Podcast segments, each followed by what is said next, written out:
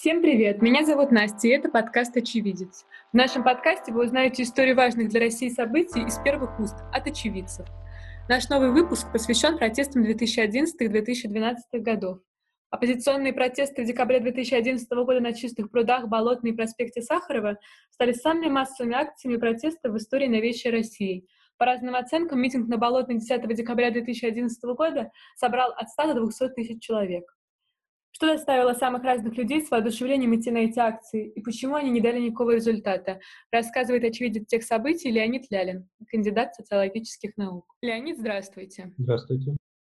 А, напоминаю, что мы беседуем про протесты 2011 года. Они начались из-за недовольства людей результатами выборов в Госдуму а, в декабре 2011 года. Расскажите для начала, голосовали ли вы на выборах в Госдуму 2011 года? Тот год нет. А, почему тогда решили пойти на акцию? Откуда про нее узнали? Я следил за ходом выборов э, в интернете, и появилось многочисленные свидетельства наблюдателей о том, что выборы фальсифицируются. Это ожидалось, но не ожидалось, что будет такое им дано медийное освещение на тот момент. И когда постоянно потоком шли истории, как э, удаляются с избирательных участков наблюдателей, как какие-то махинации с избирательными бюллетенями, как непонятно, как заполняются урны избирательные. Это все, конечно, вызвало чувство протеста. Даже несмотря на то, что на тот момент, собственно, ко всем российским выборам я относился достаточно равнодушно. Угу, поняла. Откуда вы узнали о том, что будет какая-то акция, что люди недовольны и что-то куда-то собираются выйти? На тот момент я узнал об этом в Фейсбуке, потом я получил сообщение от своих друзей. Собственно, первая акция, которую я тогда посетил, это сразу после выборов на чистых прудах, которая и была предтеча и Болотная, и Сахарова. Впервые несколько тысяч человек собрались и единодушно выражали свой протест тем бессовестным поведением властей, которые на выборах случились. 5 декабря, по-моему, 2011 года была эта акция. Да. А, вы сразу решили пойти, как узнали про акцию? Да, мне предложил пойти на акцию мой друг, и мы, ну, я согласился. Мы попробовали позвать еще кого-нибудь, но у нас не получилось. Мы пошли вдвоем. Вот это было, конечно, для того времени достаточно впечатляющее зрелище. А, очень понравилось тогда выступление Навального, где он пророчески а, к мему партия жуликов и воров добавил еще и убийц. Вот, как мы теперь знаем, все это достаточно в достаточной степени подтвердилось то, что он тогда говорил. Как называется эта партия? Партия жуликов и... Партия жуликов и... Партия жуликов и. Мы каждый раз повторяем, и это может быть кому-то кажется шуткой, не забудем и не простим. Но мы не забудем и не простим. Забудем! Нет! Простим! Нет! Не забудем не простим! Нет! Да! Не забудем! Не простим! Не забудем! Не простим! Не забудем! Не простим! Основной лозунг того митинга был «За честные выборы». Вообще поддерживаете этот лозунг? Лозунг поддерживаю, в лозунг, э, собственно, не верю. И тогда мне больше казалось, что основной лозунг, даже тот, который в наибольшей степени и наиболее громогласно поддерживался собравшимися, это не за честные выборы все-таки было, а Путин вор. Именно эту кричалку э, кричали громче всего и с наибольшим энтузиазмом собравшиеся. А вы скорее были молчаливым участником или прям активным? То есть что-то кричали, может быть, с плакатом пришли? Нет, я был без плакатов, скорее молчаливым. Мгм. А, даже рассчитывал остаться в каком-то статусе, по большому счету, наблюдателя, но действие увлекло. Вот, э, действительно был, был энтузиазм, и ощущение людей того, что вот, смотрите, мы собрались, нас столько, нас много, мы не одни, мы не где-то там по кухонькам у себя сидим, обсуждаем или перед экраном. Это тогда случилось первый раз, и это произвело всех достаточно такой вдохновляющий эффект. Какая в основном была аудитория митинга? Более молодые люди или более возрастные? Более молодые. Скажем так, я, наверное, был там в той категории, которую можно было отнести к наиболее старшим участникам. А так молодежь в основном, в основном молодежь. Э, ну, запомнилось, вы уже сказали, больше всего выступление Навального. А кто еще выступал, помните? А, был Яшин. Яшин, потом, помню, предложил прогуляться к центру избиркому, собственно, где тогда его и Навального и задержали, да, из-за чего Навальный-то на Болотной не был. Вот. А дальше история вертелась вокруг задержания Навального, потому что ходили разные слухи, вплоть до того, что там его увезли из МКАД и убили, ну, разные безумные э, новости появлялись э, в интернете. Вот, в какой-то момент мы с моим другом решили, что, в общем-то, надо Алексея поддержать. А, Это прям слух, там что... вы находились на акции, прочитали в интернете и решили... Акция уже закончилась, то есть э, по предложению Яшина какая-то часть пошла к избиркому, и там началось какое-то вентилово, а остальные в основном мирно разошлись. Угу. Вот. А, и дальше все мы отслеживали,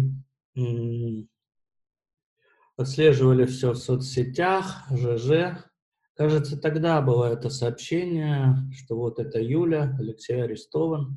Вот. И дальше уже это было главным событием того дня, 5 декабря. А на самой акции не было угроз задержания, то есть ОМОН и полиция себя вели нормально? Да, очень корректно, никаких то есть э, ОМОН и милиция присутствовали в количестве, которое они посчитали достаточным по сравнению с теми акциями, которые проводятся сейчас. Ну, можно сказать, там практически ОМОНа не было. И, милиции тоже. Ну, все было очень... То есть страшно не было? Нет, не было. на самой акции нет. И кто, собственно, после э, акции пошел в метро, а не к избиркому, но, насколько я понимаю, там не было ни задержаний, ни каких-либо а, конфликтов э, с теми органами, которые называются правоохранительными. А вы с другом пошли куда? А мы по давней либеральной традиции пошли в ресторан. И дальше в ресторане вы узнаете, значит, что Навального задержали. Да. И как вы себя повели? Мы попытались узнать, какой именно УВД его привезут. Э, первые новости были, что это будет где-то в районе Измайлова, там Щелковское шоссе, мы поехали туда. Туда, помнится, еще приехал Немцов, а, кто-то был еще из таких звезд оппозиции. А, но потом все-таки по уточненной информации его повезли, не помню, как называется это, ТВД, ну, вообще в самый-самый центр, там, на Ильинку. Вот. И там мы провели практически весь остаток ночи возле этого УВД. Вот. Он по итогам сел, по-моему, на 15 суток, да? Да. То есть... Как тогда казалось, все могло быть хуже. То, что 15 суток, это э, на тот момент расценивался как достаточно такой мягкий вариант развития событий. Ну, по сравнению со слухами, что вот его уже взяли и убили, то есть такое 15 суток. Угу. Да. Ну, то есть а дальше была 10 декабря самая массовая акция на Болотной, уже когда Навальный находился в этот момент, э, сидел. А кто ее организовывал и как вы о ней тоже узнали? А, насколько я помню, звучали фамилии Удальцовой, а, Потом была история о том, как Пархоменко там под виски там договорился о том, что это все будет на Болотной. А, рассматривались разные альтернативы. Манежная Болотная, кажется, так это было. Но большинство согласилось с тем, чтобы участвовать в мероприятии, которое назвали разрешенным, и пришли на Болотную. Вот. Я помню, э, все эти дискуссии о том, что на, ну, загнали сами себя на это болото, что надо было непосредственно перед Кремлем собираться и все такое, ну, это не казалось реальным, что и, а болотное, наоборот, казалось вполне приемлемым выходом для того, чтобы собраться, заявить о своих требованиях. И ожидалось, что там будет действительно массовая многотысячная аудитория. И, собственно, поэтому, поэтому я оказался на болотной. И с тем же другом вы пошли на болотную 10 числа? Ну, уже у нас количество друзей сказать, народ поднабрался смелости, увидел, что, в принципе, ничего страшного на таких митингах не происходит. Вот, и поэтому у нас уже было человек 6-7, да. Но мы, к сожалению, неудачно так там встали, где-то сбоку, вообще не было ничего слышно о том, о чем говорят с трибуны. Вот, э, да даже практически не было понятно, собственно, и кто выступает. А, важно было ощутить себя в толпе себе подобных. Вот. вот эта энергия, драйв, в какой-то степени кураж от э, того, что тысячи людей, объединенных такими же мыслями, что и ты, собрались. Слово предоставляется Борису Немцову. Приготовиться Геннадий Гудков. Добрый день, Москва! Свободная и гордая Москва! Вы, которые здесь стоите, даже не знаете, где кончается наш митинг. У Балчуга он кончается. Мы шли с площади революции. Я вам могу сказать, такого я не помню. 10 тысяч человек шли с нами с площади революции и только что сюда пришли. Друзья, это круто! Если мы едины, Это было здорово. А, после болотной 10 декабря в СМИ вышло много статей, что там э, была разная публика на митинге, в том числе какие-то женщины в шубах, у которых майбахи припаркованы в переулках. Вы заметили, что часть людей пришли не ради протеста, а ради хайпа, ну, то есть ради того, чтобы показать себя? Ну, показатели, посмотреть. Ну, были такие люди. Собственно, все тогда собрались, чтобы и себя показать, и на других посмотреть. Но такого же опыта на тот момент ну, у такого количества людей не было, что участвовать ну, в какой-то протестной акции. Все это было в первый раз, так робко собирались озирались, оглядывались, осматривали, кто тут рядом, достойные или хорошие ли люди собрались. Ничего плохого нет в том, что собирались люди в шубах. Я так сильно не помню а, каких-то дорогих шуб, но вполне допускаю, что они могли быть, потому что на тот момент вот это протестное стихийное движение, оно было достаточно модным, и модным в самых различных э, кругах и слоях общества. Поэтому, ну, на Майбахе приехали, почему нет? Что же мы будем дискриминировать человека, который может у него Майбах? А, вы сказали, что вы выступающих не слышали, но там на сцене были разные выступающие, часть из них, ну, скажем так, с невыраженными оппозиционными взглядами, о чем потом тоже писали в СМИ. Как вы относитесь к тому, что на сцену выпускали, ну, разных людей? Отношусь достаточно спокойно. Может быть, если бы было слышно, о чем они говорят, какое-то возмущение у меня, вероятно, бы и возникло, но поскольку все равно не слышно ничего не было, то оставалось только ощущение радости и какого-то праздника. Вот, что наконец-таки, и как здорово, что все мы здесь сегодня собрались. Наивные, святые такие люди, можно сказать. Вот. А действительно, потом, когда я почитал и посмотрел состав различных выступающих, ну, на тот момент, а как отсеивать, из какой, собственно, стати? Протест был посвящен а, э, фальсификациям на выборах. Но этим могут возмущаться самые различные слои политического спектра, поэтому националисты, коммунисты, пожалуйста, почему бы всем не объединиться под общей повесткой, которая, в которой вопрос о а, результатах выборов является главным, ну и фактически на тот момент даже, наверное, единственным. И далее еще был митинг на Сахарова 24 декабря. Вы чувствовали, как менялось настроение митингующих вообще в течение мероприятия от первого, вот когда 5 числа все вышли, уже к концу декабря? Скорее, а... эйфория у людей была? Или разочарование уже ближе к концу? Нет, на Сахарова еще достаточном количестве было эйфории, плюс на Сахарова впервые я вот увидел в таком массовом количестве все эти веселенькие плакатики, ну, типа как вот знаменитый плакат Дмитрия Быкова, что не раскачивайте лодку, нашу крысу тошнит.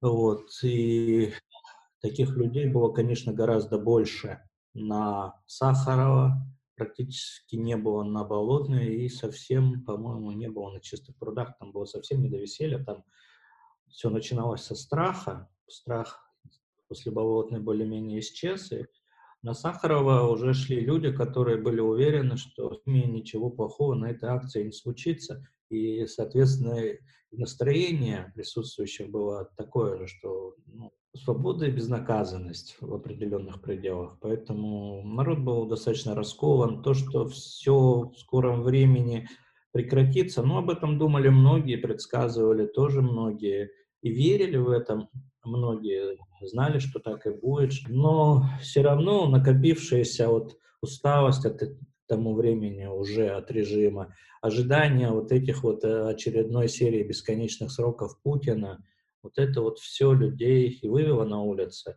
И фальсификация выборов это был катализатор, но не основная часть той химической реакции к э, результатам, которые получилось Болотной и Сахаров. Мы приглашаем на сцену писателя, поэта Дмитрия Быкова. Но пестрота лучше безликости. Передо мной сейчас множество разных цветов. И белый, и оранжевый, и желтый, и черный, и красный. Я не вижу здесь, слава богу, только серого цвета путинской теневой России. Тень! Знай свое место! ожидает нелегкое время. Когда мы собирались на эту площадь, многие говорили нам, что будет холодно. Сейчас нам говорят о том, что будет трудно, возможно, нестабильно, возможно, опасно. Но это все равно, что стоять перед роженицей и умолять ее не рожать, когда уже начались схватки. А, вот вы вначале сказали, что шло разное обсуждение, куда идти на Болотную а, или на площадь революции, по-моему, люди собирались. Что вы думаете про это обсуждение? Куда надо было идти сейчас? Потому что уже спустя а, 8 лет продолжают обсуждать, правильно ли было идти на Болотную. Болотная, конечно, место неудачное с точки зрения названия. Может быть, из-за этого названия туда всех и загнали, может быть, нет. Но Собственно, глядя на ту публику, которая собралась на Болотной, ну, нельзя было бы предсказать, что, окажись она на площади революции, то тут же бы все побежали штурмовать Кремль. Точно так же бы постояли, потусовались, разошлись. Тут как бы особо, я не думаю, что какая-то разница случилась бы. И сильно заострять внимание на этом вопросе совершенно, считаю, бессмысленно. Тут там Бабченко постоянно, по-моему, пишет, что да, вот не пошли вот тогда на почту революции, да, да. и вообще вся история России повернулась бы по-другому. А, да даже если бы на Красной площади бы собрались, ну, с точки зрения картинки, да, было бы гораздо эффектнее. С точки зрения результата, все равно бы ничего не произошло. Что этот особый кремлевский полк перешел бы на сторону демонстрантов? Да нет что там были какие-то люди, готовые действительно вести какую-то вооруженную э, борьбу, а без нее ну, ничего же не получится. В один, по крайней мере, момент, в один день с Кремлем. Ну, соответственно, таких людей не было, поэтому какая разница? Ну, собрались, собралась бы та же самая публика на площади революции. Ну, То есть вы считаете, что люди просто не готовы бы не было. были ну, к революции? И, и были не готовы. Поэтому да, господи, что там на Красной площади? Да даже если бы в Кремль бы пустили, ну что, собрались бы там на какой, на Ивановской площади, покричали бы, да разошлись. Не было настроения такого, что мы вот сейчас вот соберемся и пойдем всех свергать. настроение было, что мы покричим, нас услышат, и что-то там кто-то у них, может быть, где-то там зашевелится, может быть, какие-то рудименты совести или еще чего-то, или страха, и какие-то изменения в стране произойдут. Все, вот на это была надежда, что от наших криков там что-то произойдет, а не от каких-то активных действий. То, я не видел людей, которые собираются действительно на баррикады. Собирались на тусовку, да. Поэтому что, какая разница, где бы эта тусовка случилась? Ну вот тусовка дальше продолжалась в 2012 году и закончилась 6 мая 2012 года. Вы были 6 мая на Болотной площади? Нет. А я не был в Москве, по счастью. Поэтому... И на акциях 2012 года, да, уже так получилось, что я не участвовал после Сахара. Вот. Просто... Но вы продолжали следить за акциями, которые были в 2012 году в интернете, читать? Да, продолжал, продолжал. И за митингом на Новом Арбате, и за событием 6 мая тоже следил. Причем они же в эфире тогда были, я вот смотрел трансляцию. Угу. Ну, основное чувство, конечно, горечь, тоска, падок сил, апатия классическая психологическая реакция на невозможность что-то изменить. А почему вы думаете, что вот не задерживали, не задерживали, а наконец тоже была согласована акция 6 мая, решили всех винтить? Ну, это было связано с инаугурацией, прежде всего. Угу. И вступив в свои права новый старый президент просто решил показать зубы, что теперь он хозяин, все, при нем уже так не забалуешь. Вот. И как там говорили, вы мне испортили инаугурацию, а я вам испорчу жизнь. Так, в принципе, и произошло. Только часть, которая я вам испорчу жизнь, она относится не только к участникам тех событий на Болотной площади, но и вообще ко всей стране. А следили вы потом за судьбой болотников, которых задержали и которые сели? Да. Не возникало у вас такой мысли, что на их месте могли бы быть вы, если бы вы пошли на ту акцию? Вполне возникало. Вполне. Ну, это все по большому счету случайности. Кого там взяли, кого оставили в покое. Попался человек, и все, он уже заключенный. Поэтому Конечно, при том количестве участников вероятность крайне мала, но она стабильна, и она, вероятность э, стать заключенным есть у каждого. Поэтому, в принципе, да, я ставил себя на их место. Вот. Главная тема дня. Судья Наталья Никишина огласила сроки, к которым приговорены фигуранты болотного дела. Самый большой, 4 года колонии общего режима, получил самый старший из подсудимых Сергей Кривов. Андрей Барабанов получил 3 года и 7 месяцев. Денис Луцкевич, Степан Зимин, Алексей Полихович получили по 3,5 года. Артем Савелов – 2 года и 7 месяцев. Ярослав Белоусов – 2,5 года. Отчет надо вести с момента задержания. Условный срок получила только одна из обвиняемых по болотному делу. Это Александра Духанина по мужу Наумова. Как вы оцениваете сейчас события тех лет, вот ну, те акции 2011 года? Что было, может быть, неправильно сделано? Я вот анализирую обычные претензии, которые предъявляются организаторам и участникам тех мероприятий. Ну, классическое мы рассмотрели, что надо было там собраться на площади революции. Я считаю, я уже сказал, что это все бесполезно. Другое там обвинение, что вот они уехали на Новый год, там э, организаторы все забросили, они отдыхали, за это время потеряли темп, драйв и все такое. Ну, я не думаю, что у организаторов получилось бы продолжение, тем более продолжение в ходе новогодних праздников. Да, и у Сахарова, на Сахарова у всех было настроение. Мы вот сейчас разойдемся, а потом посмотрим. Могло ли из этого получиться что-либо более серьезное? Наверное, все-таки наверное, все-таки нет. То есть власть в какой-то момент была застигнуться врасплох, потому что таких массовых протестов еще никогда не было, даже в период монетизации льгот. А, и на этом их состоянии растерянности, да, две акции а, крупные были проведены. Но дальше-то народ не был готов а, бороться каждую неделю, каждый день за то, что он считал важным. Это не было абсолютно такого настроения, которое, например, было в летом осенью в Хабаровске и Минске, когда вот мы будем и будем и будем и будем продолжать, продолжать, продолжать. Вот. Там настроение было на разовую какую-то акцию. Придем, и у нас сразу все получится. А когда оп, не получилось, ну ладно. Вот. И уже когда прошли президентские выборы, собственно, после этого основное это настроение и была та самая апатия, грусть, тоска, чувство, что ты уже ничего сделать не можешь. Все после этого. Бороться можно было до марта. После марта, после мартовских выборов, это уже все оставалось делом каких-то людей более отчаянных, а их не так много.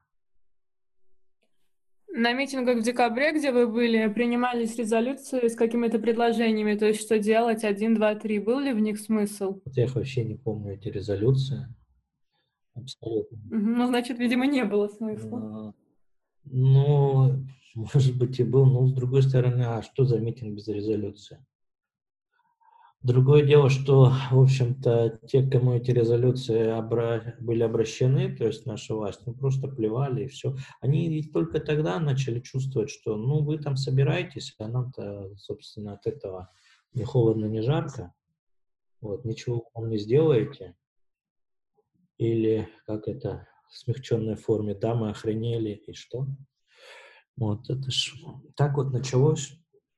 Хотя, когда после Болотной Медведев вернул губернаторские выборы, ну, какая-то надежда забрежила, что можно что-то влиять. Но потом пригляделись, ну, выборы есть, а там спальный фильтр, то есть это практически то же самое, что и а, обычное назначение, э, неконкурентные выборы абсолютно во всех регионах, кого захотят, того и пропустят. Ну, таким образом. И так с любыми итогами болотная в конечном итоге значимым, зримым результатом этих всех протестов оказалось только закручивание гаек. Но обвинять э, участников акции в том, что из-за них эти гайки закрутили, ну, я не знаю. Наверное, неправильно. Как вы считаете, почему больше таких массовых акций, как на Болотной, с тех пор не было? Факторов много. Те, кто собирались на Болотной, они представляли а, разные фланги политические, от левых до правых. Угу. А потом пришел, например, Крым. И он очень сильно всех разделил по этому вопросу. Было расколото, в том числе и Болотное, это сообщество. А, среди в нем оказалось просто огромное количество, неожиданно огромное количество крымнашистов, с которыми у некрымнашистов все меньше и меньше после этого было точек соприкосновения. То есть э, размытость. То есть размытость. вы все-таки считаете, что это не страх основной фактор, а то, что взгляды разные у людей были? Ну, страх после болотного дела меньше, по-моему, было степени, чем, например, после вот, московских приговоров. Ну, Все-таки это были первые масштабные такие посадки, так что я не совсем соглашусь. Что страха после болотной не было? Ну, после второй болотной, да, был. был. Ну и страх-то был, а еще ведь, э, собственно, возникает вопрос, а против чего протестовать-то? Был протест против фальсификации выборов. Вот это было то, что Uh-huh. Протест от, ну, негласно выраженный против третьего срока Путина. Ну, вот он случился, этот третий срок. Дальше против чего протестовать? Против четвертого, ну, уже не так интересно. А, против фальсификации выборов после того, как в 2011 году, а, несмотря на все протесты, эта фальсификация успешно состоялась, а, ее результаты были приняты, ну, тоже нужен же повод. Московские протесты случились, потому что люди протестовали против абсолютно бессовестной и наглой позиции властей в отношении сбора подписей независимых кандидатов. Вот. А, до того момента, собственно, а, такого раздражающего общества события не было. Выборы там 16 -го года, ну кого они по большому счету интересовали? За кого там было бороться? А продолжили вы участвовать в акциях, которые потом были в 17 году после расследования Навального? А, ну, скажем так, Наблюдал, но осторожно. Осторожно, но наблюдал. Ну, сейчас же как признаваться в участиях в этих акциях, это все равно, что срок с пола поднять. Понимаю. Тогда в завершении беседы хотела спросить, считаете ли вы вообще, что акции могут что-то поменять? Сейчас, ну, вот какая сейчас ситуация в России и условия для акций, могут ли что-то на что-то акции повлиять? Мирные Я акции. Я надеюсь, что да надеюсь. Это такая, может быть, иррациональная надежда, но нам больше надеяться не на что. Какие-то благоразумия властей, оно к нам все не приходит, да и не придет уже. Там безумие царствует давно и прочно. Вот. Только если действительно масштабные, массовые, мирные акции протеста. Хотя надежда это мало, но это действительно надежда единственная, надежда последняя. Угу. Спасибо большое за беседу, Леонид. Было очень интересно. Пожалуйста. Спасибо за прослушивание. Подписывайтесь на наш подкаст на всех платформах, а также на наш телеграм-канал. Просто введите в поиске в телеграме подкаст «Очевидец». В канале мы будем выкладывать фото наших очевидцев, собирать ваш фидбэк и вопросы для гостей. Всем пока!